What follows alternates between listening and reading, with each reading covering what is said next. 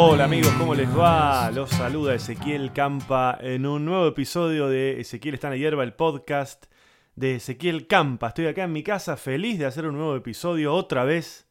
Otra vez me costó mucho encontrar el momento para poder grabar este episodio. Me está pasando una cosa muy rara que me gustaría que me contaran si a ustedes les pasa lo mismo. Y es que no estoy con mucho trabajo.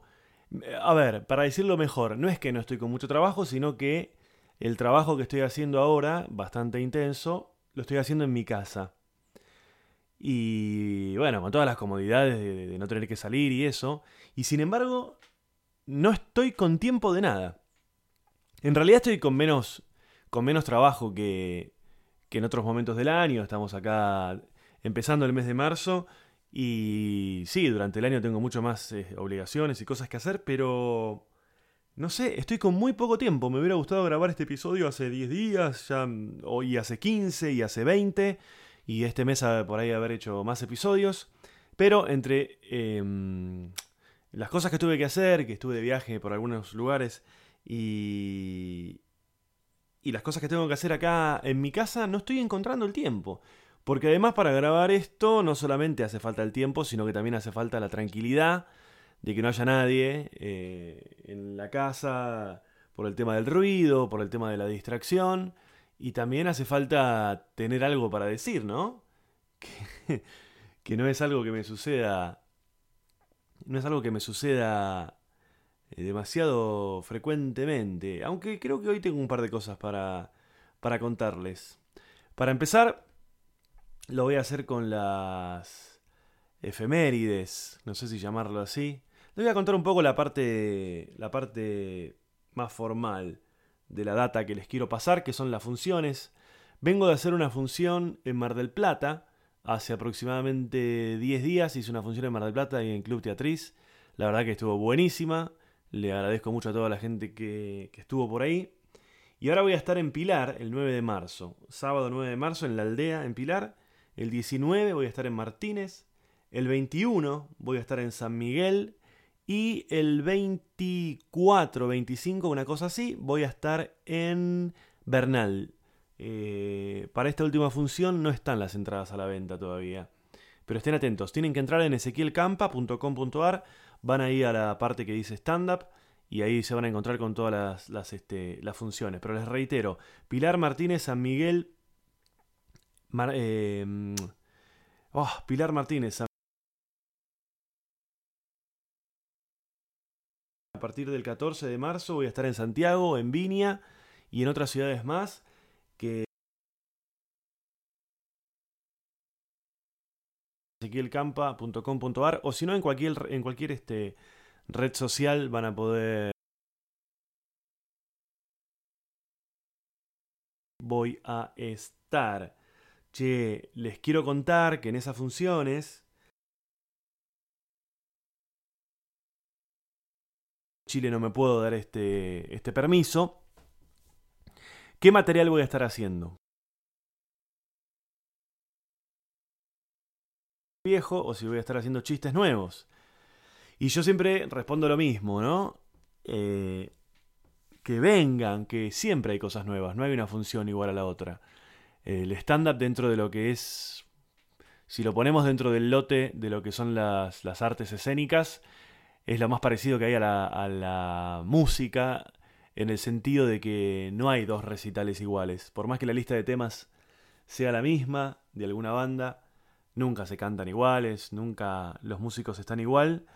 Y en el caso mío, además de que nunca lo digo de, de, la misma manera porque tengo muy mala memoria, siempre, siempre, siempre aparecen cosas nuevas y la experiencia de la gente que me ha visto más de una vez haciendo el mismo show, lo que me suelen decir es que que, que, siempre lo pueden disfrutar y que siempre le encuentran cosas nuevas porque yo les le encuentro cosas nuevas al material. ¿Qué quiero decir con esto? En las funciones que voy a estar haciendo en Argentina, es decir, en Bernal, en San Miguel, en Martínez y en Pilar la semana que viene, estoy armando el material para el nuevo show y lo voy a estar probando en esas funciones. Los comediantes tenemos que probar con público los chistes. Es imposible, es muy raro ensayarlo sin público en el living de tu casa leyendo el material? Para nadie. es lo más parecido a algunas funciones que tuve que hacer. Pero sí, necesitamos del público, porque hay una cosa que tiene el stand-up, que es el tema de la risa, ¿viste? Cuando la gente no se ríe, no está pasando nada, por más que estés diciendo una genialidad. Así que lo tenemos que probar con el público para ir encontrándole el ritmo, para ir encontrándole el orden. Eh, por lo general los comediantes escribimos fragmentado, todo un chiste, una idea, un tema. Y un día lo tenés que armar. Y ese, y ese relato, ese monólogo, tiene que tener un sentido, un, lo que llama un devenir, digamos. Y ese sentido se lo encuentra pasándolo al material. Pasándolo, haciendo funciones, te vas dando cuenta que, que tal pedazo debería ir antes, que tal pedazo eh, está bueno para cerrar el show. Y, bueno, en esa búsqueda, en esa búsqueda estoy. Y en estas funciones van a poder verme con un papel en la mano seguramente, chequeando ahí los chistes, eh, para, no olvidarme, para no olvidarme de nada. Lo estuve viendo a Fede Cirulnik, un amigo, comediante, eh, muy gracioso, lo fui a ver anoche al, al teatro ahí en el Piccadilly, que está haciendo su show Flashback, vayan a verlo. Y hay una cosa que me une mucho con Fede, que es que eh, cuando lo veo, por lo general siempre tengo la sensación de que hablamos de temas parecidos, obviamente cada uno desde su óptica eh, y, con, su, con su humor, pero siempre le encuentro similitudes. A ver, recontra, recontra, súper aclaro que acá no hay nada que tenga que ver con, con robo de chistes, absolutamente nada, porque este porque no, eso sucede, los temas son los temas. Por lo general los temas son más o menos siempre los mismos. Sexo, muerte, paso del tiempo, eh, relación. los temas son los mismos en todo, no solamente en el stand-up, en el cine, en la literatura, en el amor, son siempre lo mismo los temas.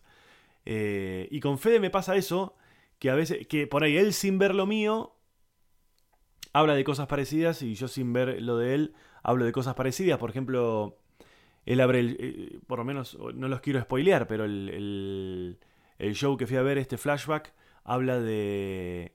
Arranca hablando del paso del tiempo, de que se siente que está grande. Y es lo mismo con de lo que yo. De lo que yo este, hablaba en Jugo y Confusión, que es el show que, que hacía hasta hace unas semanas atrás que lo despedí ahí en el, en el, en el Sendas. Y, y, está bueno, está bueno, está bueno ver que, que, mm, que no sos el único que le interesan ciertos, ciertos temas. Y el show de él está muy bien, ahí tiene canciones, tiene, tiene de todo, tiene videos, está, está, está muy bien el, el, concepto, vayan a verlo a Fede Cirulnik ahí en este en flashback. Che, hablando de funciones, Em, yo les decía hace un rato que me hubiera gustado hacer un episodio, un episodio antes que esto, que este que estoy haciendo ahora. Y yo había grabado una cosa. Había grabado una cosa después de hacer la función del 21 de febrero en, en Teatriz allá en Mar del Plata. Había salido del teatro y había llegado al hotel y me, eh, me, había llevado, fui dos días nada más a Mar del Plata y me había llevado todo para, para grabarlo, los equipos, la computadora, el micrófono. Eh, decidido a grabar un episodio allá, porque sabía que iba a tener el tiempo, la tranquilidad. Y cuando salí del, del teatro me fui al hotel y me puse a grabar ese episodio. Y en ese episodio eh, conté justamente algo que me había sucedido, algo que me pasó, que tiene que ver con... Eh, un lugar al que yo solía ir a probar material. Eh, les explico un poco. Los comediantes, como yo les decía antes, necesitamos funciones para probar el material. Y además de las funciones, lo que hay son ciclos en distintas salas de Buenos Aires en los que vos vas y probás material. Son espectáculos por lo general en los que no se cobra entrada y y este y todo el público sabe que no están viendo algo acabado, sino que son un montón de comediantes profesionales que están probando material. Yo eh, participaba en, uno de estos ciclos, de hecho soy el, ideólogo, el inventor del formato, junto con, otro, con, otro, con otras personas. Y lo que pasó fue que, a ver, lo quiero describir de la, de la manera más diplomática posible porque estamos, por otro lado, reuniendo información para, para ver si hacemos algo con esto que pasó. Y básicamente lo que pasó fue que, digamos, yo fui el creador del ciclo y después em, me fui abriendo de las decisiones y de la producción por otros motivos importantes pero que no vienen al caso. Y yo seguía yendo, pero como comediante, a probar material, insisto, a un ciclo inventado por mí. Y básicamente lo que pasó fue que la gente en la que este ciclo quedó en manos, me invitaron, por decirlo de una manera diplomática, repito, me invitaron a que revisara el tipo de material que estaba haciendo porque el material no se ajustaba con la ideología del lugar y la ideología del ciclo, si es que un ciclo puede tener ideología. A ver, yo quiero ser muy cauto con lo que digo, muy cauto quiero ser, y muy preciso. Eh, el abanico de cosas para decir es infinito. Puedo hablar desde mi lugar de decir yo soy el que inventó esto. Eh, no porque sea una genialidad el ciclo, ¿eh? pero... Y, podemos además discutir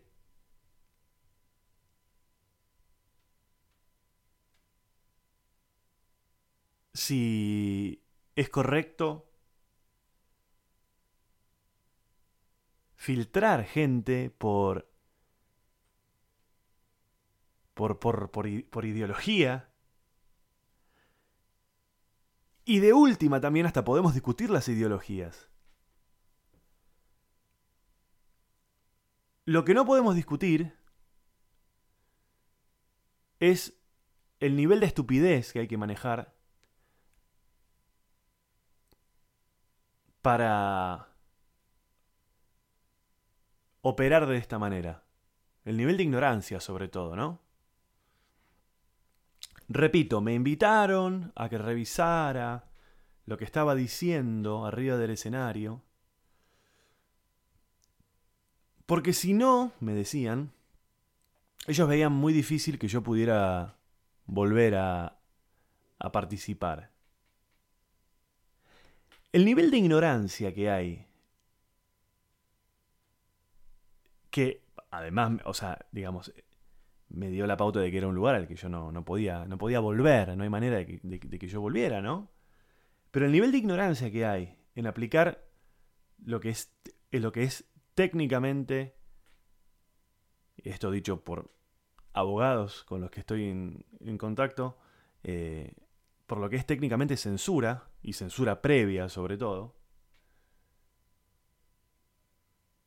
digo, eh, y además desconociendo que lo que se está haciendo es comedia y desconociendo que a veces cuando uno dice cosas, el efecto cómico tiene que ver con la persona diciendo esas cosas, permitiendo decirse esas cosas.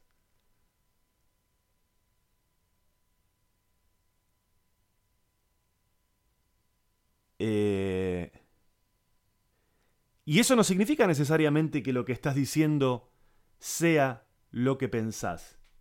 Y aún así, no estamos hablando de que yo estaba yendo a hablar a favor de el holocausto, ni, ni nada parecido. A ver, en definitiva, la conclusión que yo saco es que yo no debería haber ido más a ese lugar mucho antes de que sucediera esto, porque no es que yo me, venía, me veía venir estos, pero sí era un lugar en el que las cosas se estaban haciendo mal. Y no por, por una cosa mía, personal, ya hacía tiempo que se venían haciendo mal, con la excusa de lo ideológico, ¿no? Muchas veces cuando alguien apela a lo ideológico para explicar un problema o para tratar de resolverlo es porque justamente no sabe cómo resolverlo. O porque desconoce cuál es el problema de verdad. Y la verdad es que es tristísimo que eh, la comedia esté infectada de estas cosas, porque si hay un lugar en el que no tenemos que ponernos la gorra en este momento, en el que el universo entero o el mundo entero parece que se está poniendo la gorra, ¿no? Con el, el, perfil del gobierno que tenemos acá y, en otros países. Eh, el último lugar en el que habría que ponerse la gorra es en un lugar de expresión, en un lugar en el que vamos a, decir lo que no se puede decir y sobre todo donde vamos a hacer comedia, no, no estamos, no, es una unidad básica. Pero bueno, eh, estamos ahí viendo a ver qué, qué hacemos, gente. Estamos ahí viendo a ver qué hacemos. Por lo general mi respuesta a estas cosas es responder haciendo cosas. Eh, a mí me gusta a veces el quilombo, pero... Pero no es de lo que me alimento. Para nada. Mi respuesta siempre fue hacer cosas. Por eso creo que estoy donde estoy. Cuando a mí se me hacía muy difícil hace muchos años por ahí eh, hacerme un lugar en la profesión de actor, mi respuesta era hacer obras de teatro independientes. ¿Qué voy a hacer? Como, como, podía. Y ante la dificultad de poder este, vivir del laburo de actor, y mi respuesta fue encontrar algo como el stand-up, autogestionable, con costos muy bajos que me permitieran por ahí, en salas no muy grandes y, no vendiendo tantas entradas, eh, poder concretar el sueño de poder vivir de mi profesión de, estar arriba de un escenario. No quiero hacer payaso triste con esto. Eh, pero siempre ante los quilombos, ante las puertas que se cierran, que no, no fueron, no, son muchas, ¿eh? Creo que diría que esto que acabo de contar es la, el, único registro que, que hay de esto. Y... Pero mi respuesta siempre es hacer cosas. Siempre es hacer cosas. Así que Vamos a ver qué hacemos. Vamos a ver qué hacemos. Tengo que, estoy haciendo un esfuerzo enorme por no hacerlo personal esto, porque este episodio también, lo que sucedió en este lugar, eh, sirvió para, para poner a prueba a algunas personas, no para poner a prueba, no, suena feo la palabra, también sirvió para ver de qué están hechas algunas personas que deberían haber intervenido cuando pasó esto. Vergonzoso, este atropello, digamos, exagerado, sobreactuado, eh, en el que perfectamente podrían haber dicho, no estoy de acuerdo con esto, y no lo hicieron. Tal vez porque, por, tal vez porque están de acuerdo. Entonces también, una vez más, eh, uno se, se, decepciona. Pero bueno, chicos, basta. Basta. Basta. Cualquier cosa hablen con mi. con mi. Hablen con mis abogados. Hablen con mis abogados. ¿Qué más le quería comentar? Che, hoy se murió el padre. O ayer, no sé cuándo se murió el padre de nuestro presidente, el padre de Mauricio Macri. Franco Macri se murió. Em, y están ahí. Es muy chico este país, ¿viste? Y siempre... Siempre hay como... No sé qué estoy diciendo. ¿Qué estoy diciendo? Bueno, se murió y lo van a enterrar acá, cerca de mi casa. No tan cerca, ¿no? A 10 kilómetros más o menos. Mucho más cerca que la casa de un montón de gente. Eh, y dicen que va a estar cortado el tránsito y todo, qué sé yo. A ver, voy a fijarme. Macri tras la muerte de su padre, queremos que sea un día de intimidad familiar. El tipo flashea como que va a haber este como caravanas de gente queriendo ir a, saludarlo, ¿no?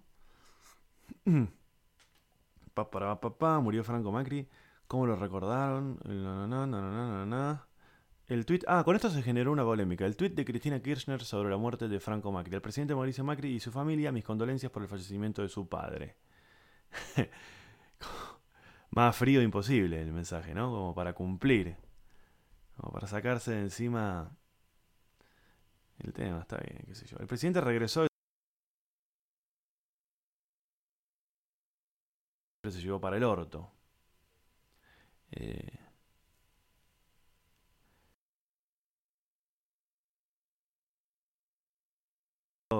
las fotos de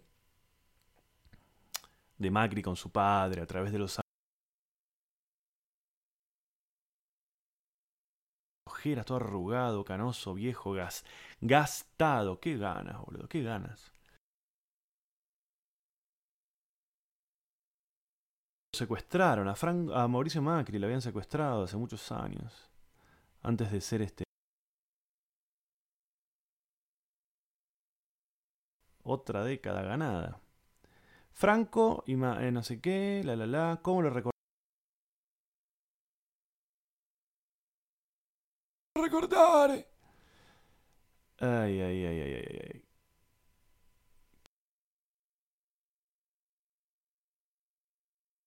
Papá, para, papá.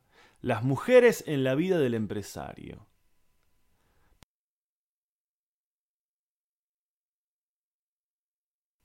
¿Por qué? ¿Qué? No entiendo. ¿Qué tendrá que ver?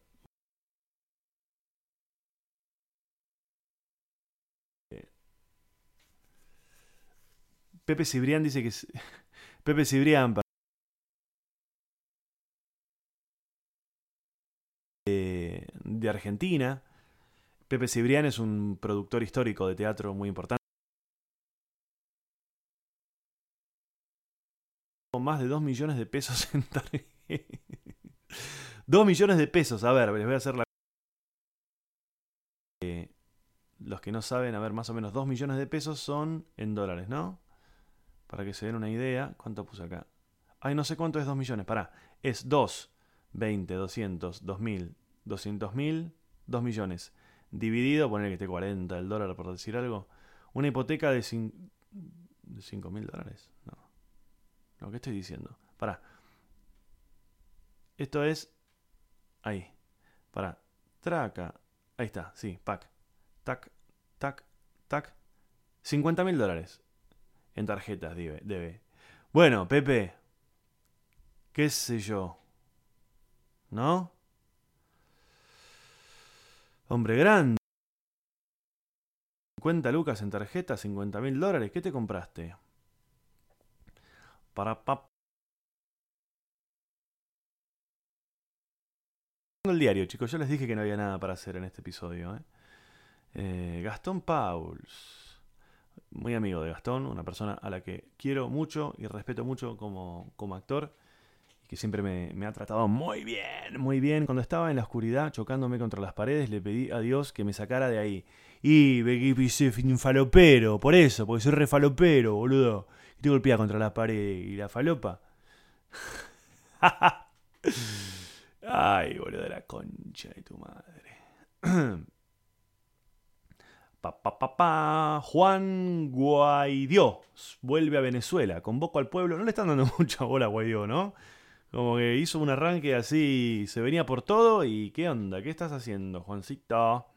Juancito. Juancito, Juancito. ¿Qué es esto? Bueno, no sé, una cosa rarísima.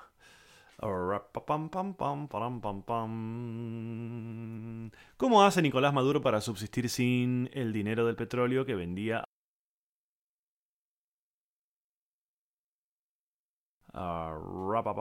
Barenboim y las denuncias de maltrato a los músicos. Si tengo mal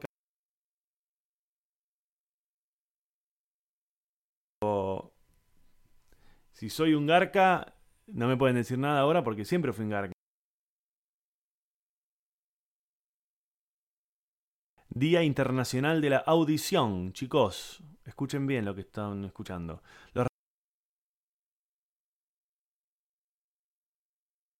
Eh, bien. Eh, el ataque y la convicción de Brian Castaño le permitieron seguir siendo campeón. No Yeah, no, bueno, digo yeah como, perdón, nada. Eh... Gaga siempre está llorando, o está por llorar, o acaba de llorar. Eh, es así.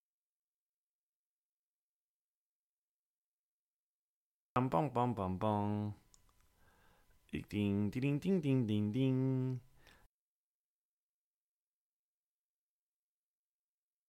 Ting, ting, ting, ting, ting. Che, pasó Luis Miguel por Argentina, que para mí es una especie de misterio. De que no. De que no, no se sabe mucho qué le pasa, qué no le pasa. Y.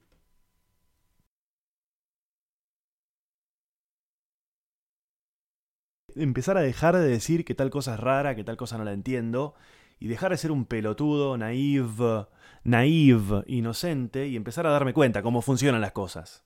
¿Por qué digo esto? Porque eh, gente amiga que sigo en redes sociales putearon acerca del recital de Luis Miguel.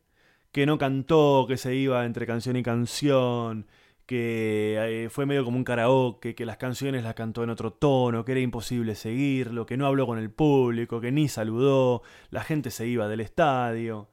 Pero mucha gente, devuelvan la plata de las entradas, toda esa historia.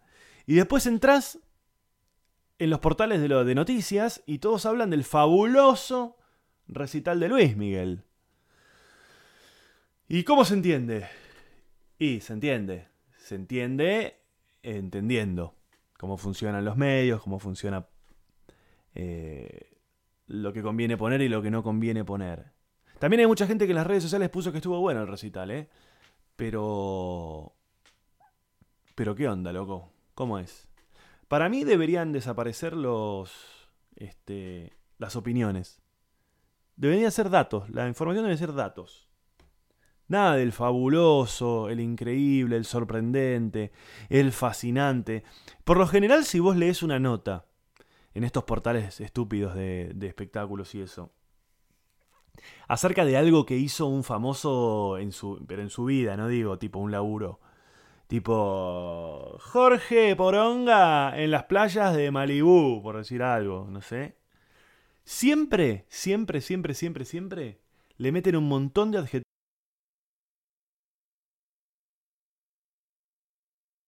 El otro día vi una nota de una, una modelo. Paso de X por Nueva York. ¿A quién? A que nadie la conoce. ¿Y, y, y quién puede creer al ¿A quién deslumbró? ¿A quién? ¿Sabes lo que hay que hacer?